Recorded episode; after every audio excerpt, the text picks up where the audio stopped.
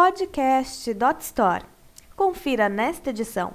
Brasileiros ainda são inseguros em comprar pela internet. Este artigo é um oferecimento de Coin.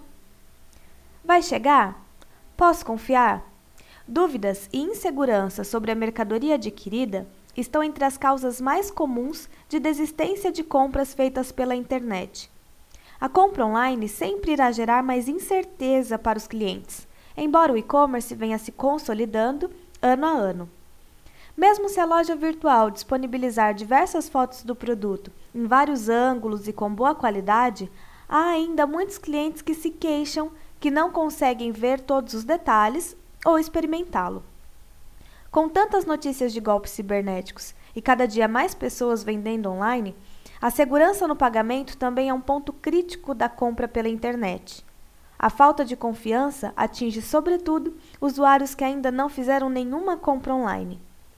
Outros receios são não receber o produto comprado, não gostar da mercadoria, receber o produto danificado e até mesmo ser vítima de fraude com seus dados bancários. Vale lembrar que, com a devolução ou troca do produto, o lojista virtual fica responsável, na maioria dos casos, a arcar com todas as despesas dessa logística reversa. Com esse cenário em mente, é preciso encontrar soluções para garantir que o consumidor sinta-se de fato seguro em comprar pela internet.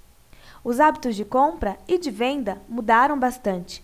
Se o comprador mudou, as lojas virtuais que não se adequarem vão ficar para trás no mercado.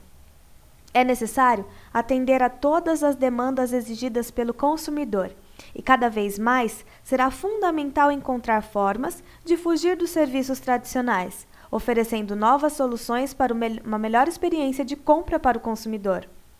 O varejo online oferece muito espaço para inovações que chacoalhem o mercado brasileiro e, consequentemente, revolucionem a forma dos brasileiros comprarem no e-commerce.